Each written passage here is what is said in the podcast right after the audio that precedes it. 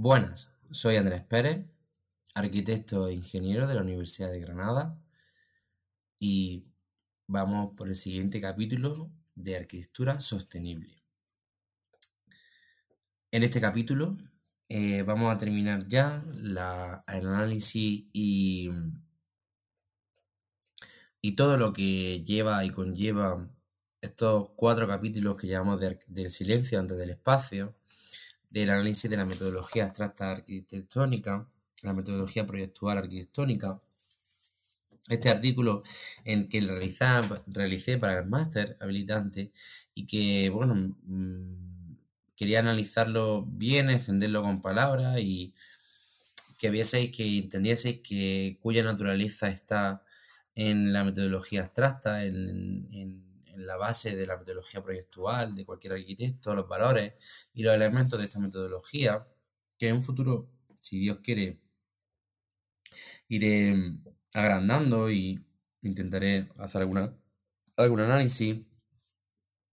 Hay un libro que sacaré dentro de poco, se llamará Arquitectura Futura, entonces eh, creo que para este libro dedicaré los siguientes capítulos de podcast de, de de arquitectura sostenible, hablaré pues de cómo vamos a, realizar todos los proyectos en un futuro de cerámica y tal, así que estaros atentos a mis siguientes eh, artículos y proyectos.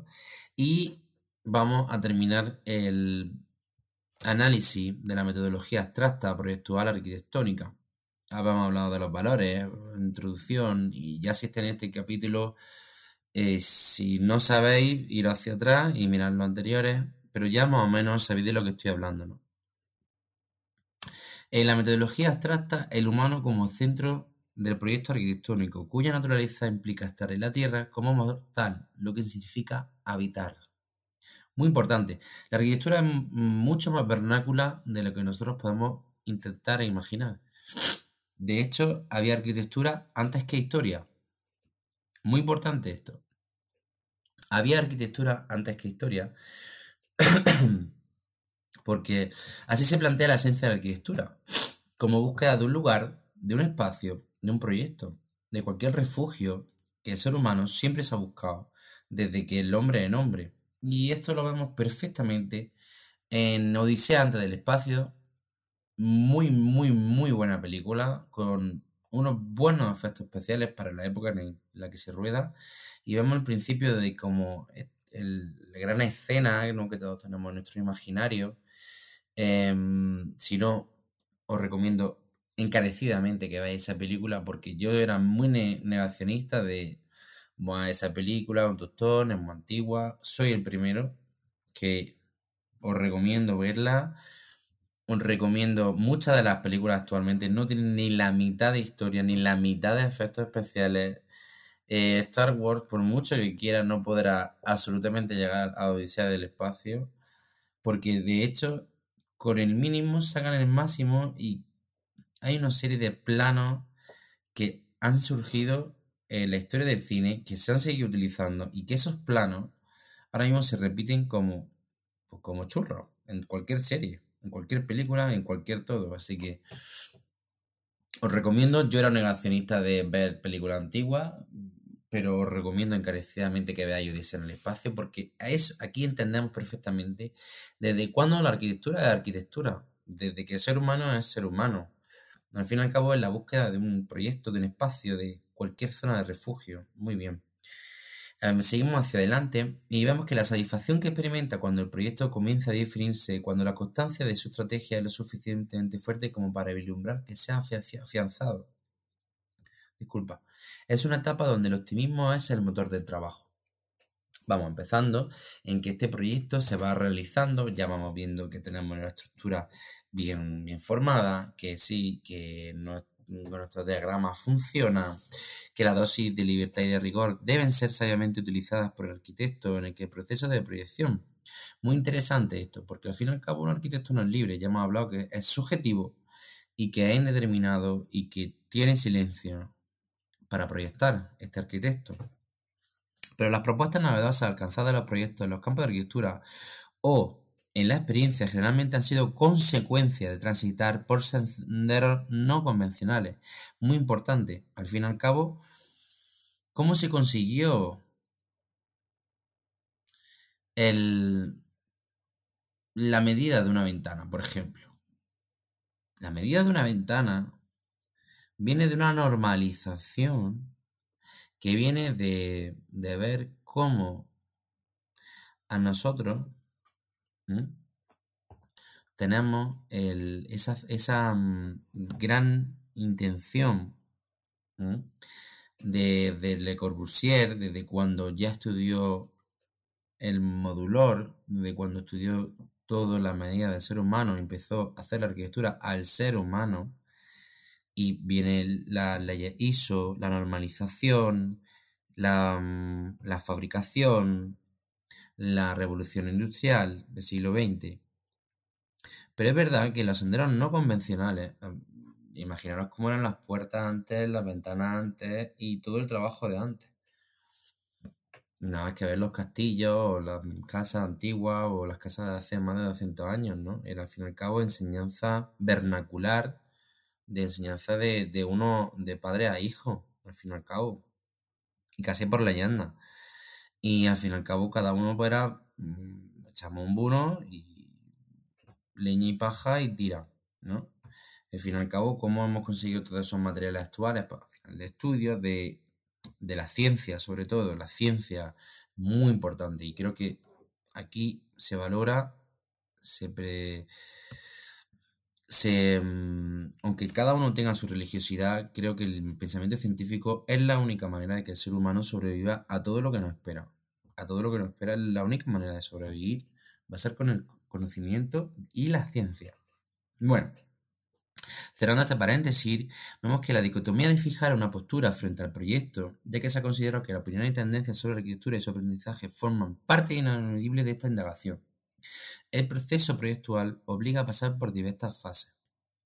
Abarcará un periodo de interés en reconocer el problema planteado, un periodo que inmoviliza cuando no se logra encontrar la solución y un periodo de entusiasmo que conduce a una actitud productiva imposible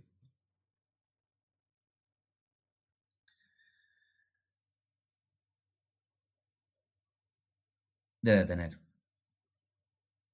Y en este silencio es importante. La actitud productiva imposible de detener. Porque al fin y al cabo es la eureka, ¿no? De nuestro científico más amado y querido. Es nuestra mm, luz, nuestra musa de cualquier gran artista.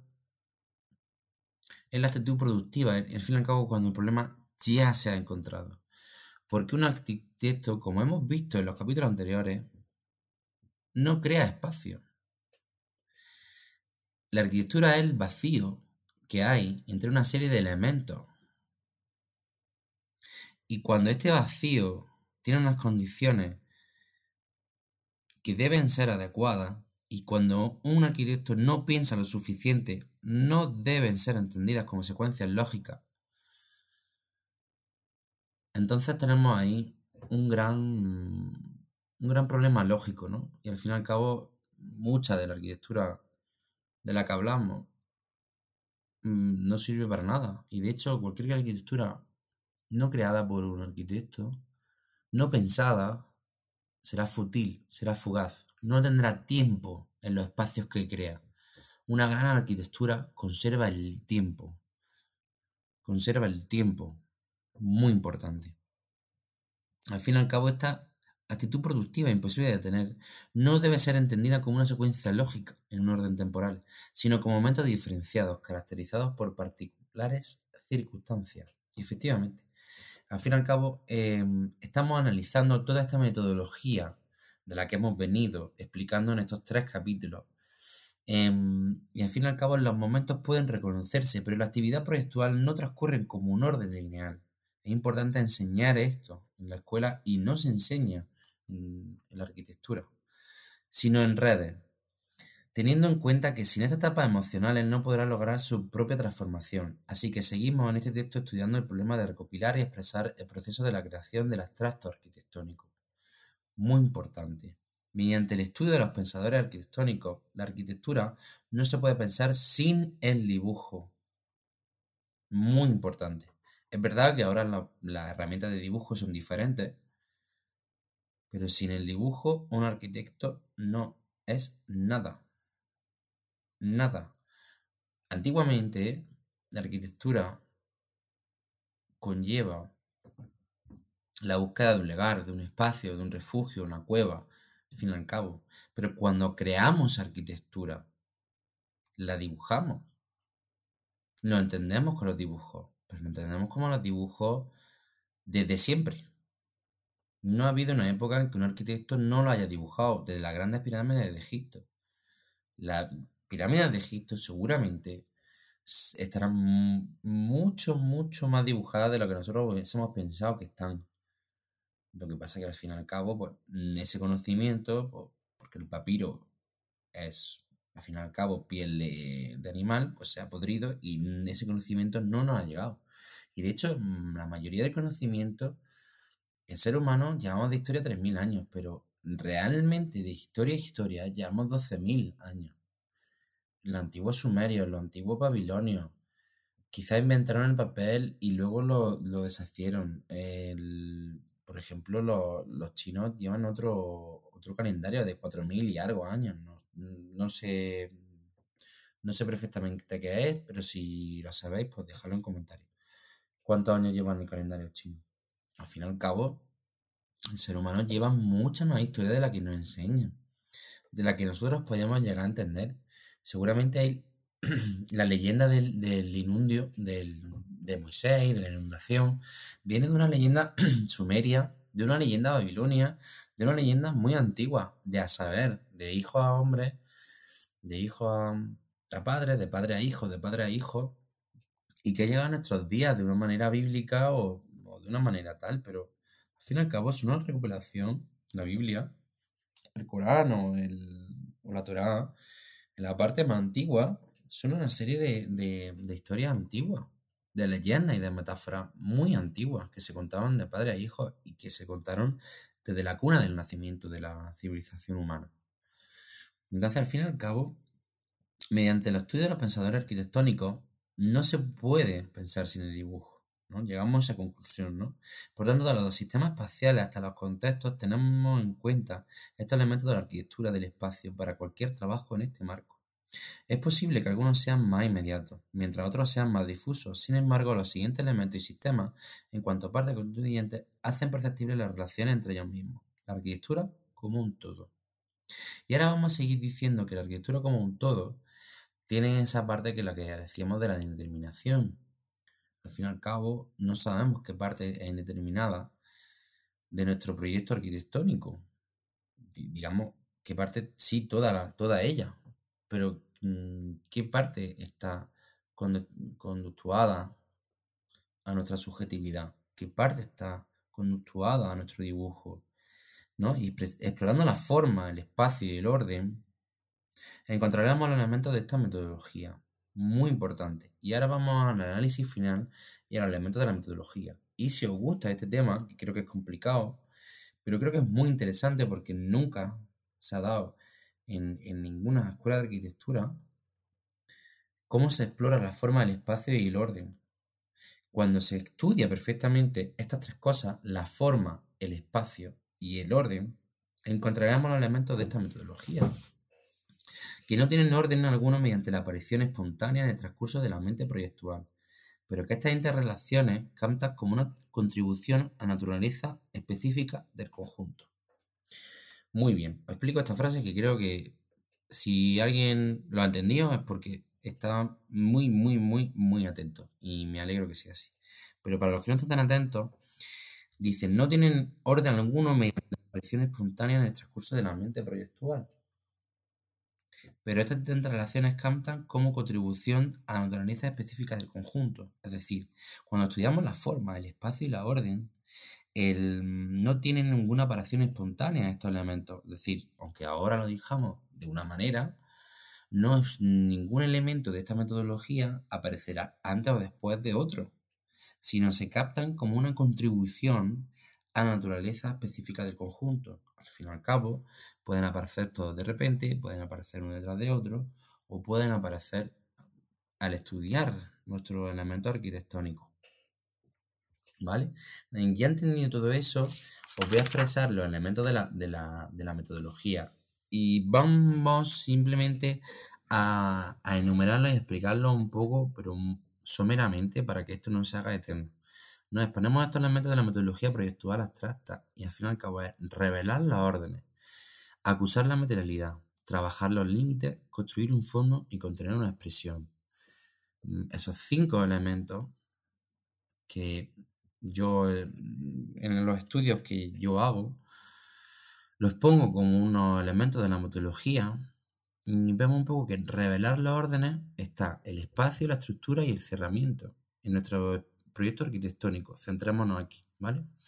Luego, revelar las órdenes también será el modelo organizativo, las relaciones y la jerarquía de nuestro espacio, de nuestras relaciones interpersonales.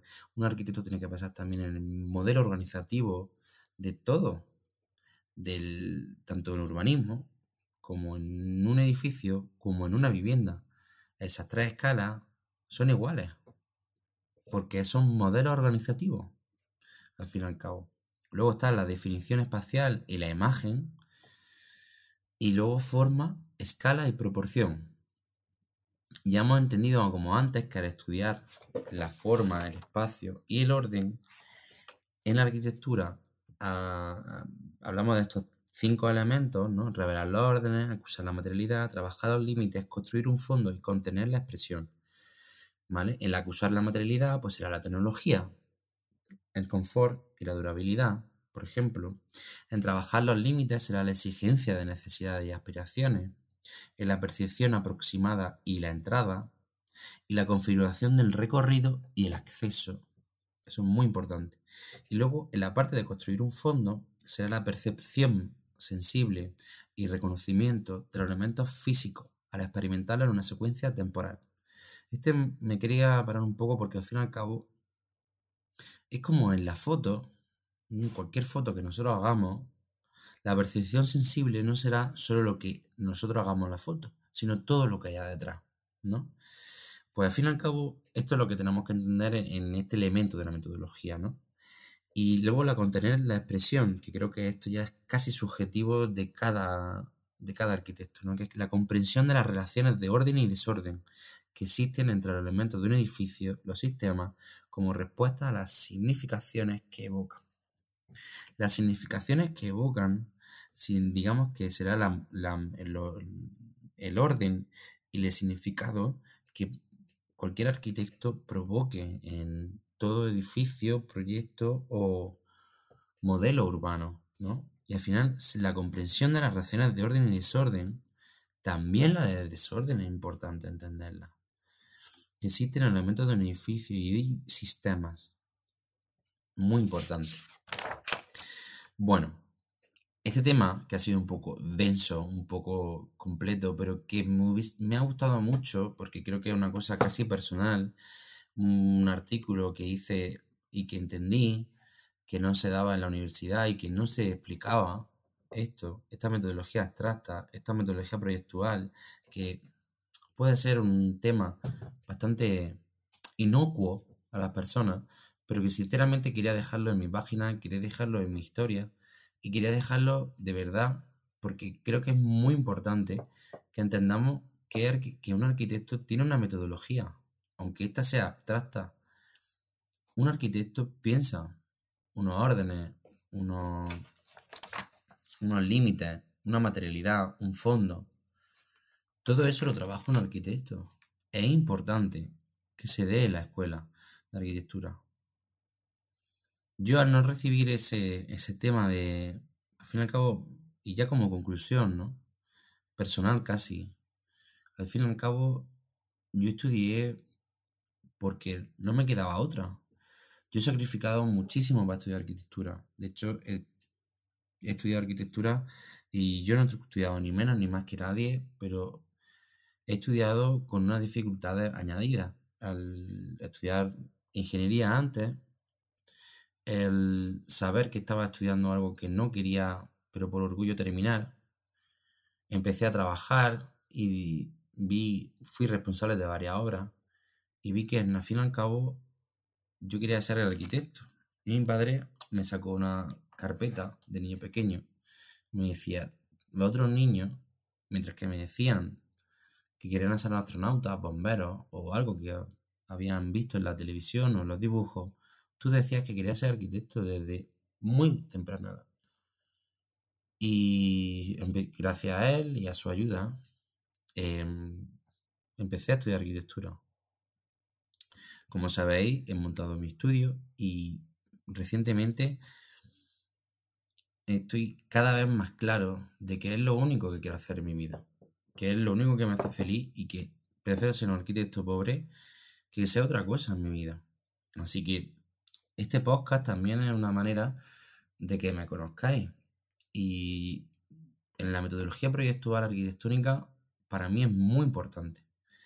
Y no debe ocultarse que el aprendizaje puede atravesar momentos difíciles y momentos gratificantes. La satisfacción que se experimenta cuando el proyecto comienza a definirse, cuando la consistencia de su estrategia es lo suficientemente fuerte como para vislumbrar que se ha afianzado, este artículo nos deja un testamento escrito sobre los componentes arquitectónicos de la metodología abstracta.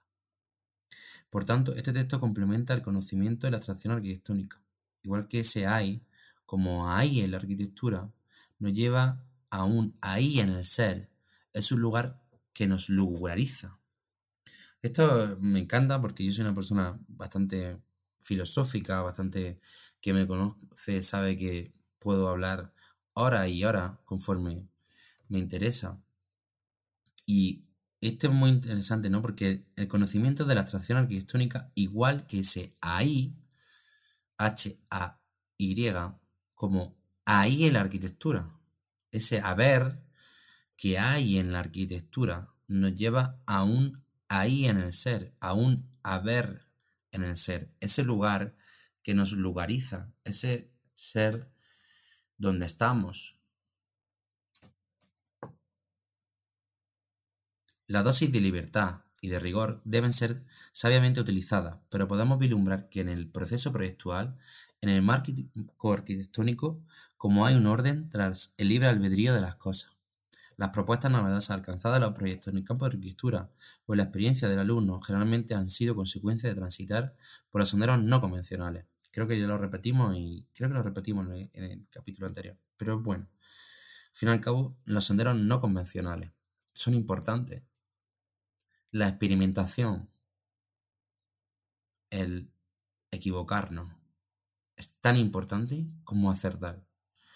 Y yo me he equivocado mucho pero doy gracias a cada una de mis equivocaciones, porque soy ingeniero y soy arquitecto. Y tengo eso bastante claro. Puede que me haya equivocado en forma, pero ahora mismo solo doy gracias por ser lo que soy, por tener claro lo que quiero y por seguir trabajando por ello. Hay una base de pensamiento que mediante el cual creamos una metodología científica para consagrar de la arquitectura no solo un arte humano, sino una verdadera forma de pensamiento universal. Todo corazón, Andrés.